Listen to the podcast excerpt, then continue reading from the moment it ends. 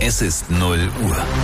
Die Radio Hamburg Nachrichten. Verlässlich und kompakt. Mit Colin Mock. Guten Abend. Zwei Wochen nach seinem Tod ist Kreml-Kritiker Nawalny beerdigt worden. Trotz Warnungen des Kremls versammelten sich tausende Menschen vor einer Kirche in Moskau, um von dem Oppositionellen Abschied zu nehmen. Es soll auch Festnahmen gegeben haben.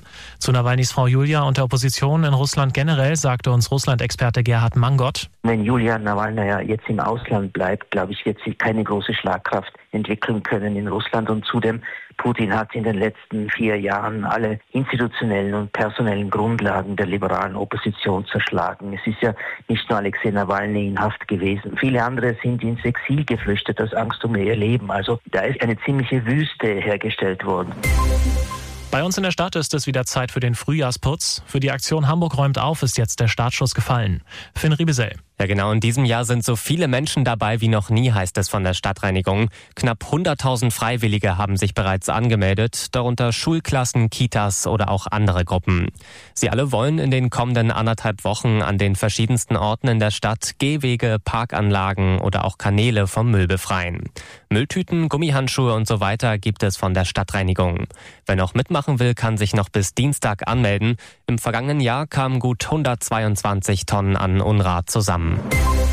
Ein Autofahrer ist im polnischen Stettin in eine Menschenmenge gefahren und hat mindestens 19 Menschen verletzt.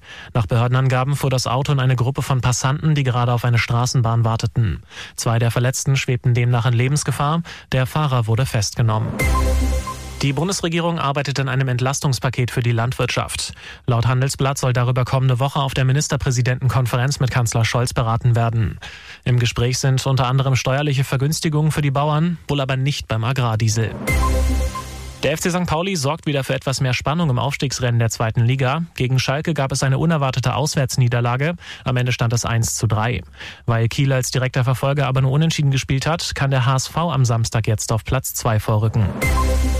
Nächster Rückschlag für den FC Bayern München in der Bundesliga. Der Rekordmeister kassierte in Freiburg ein spätes Tor. Endstand 2 zu 2. Der Abstand auf Tabellenführer Leverkusen kann damit am Sonntag auf 10 Punkte wachsen, wenn Bayer in Köln gewinnt. Das waren die Nachrichten aus Hamburg, Deutschland und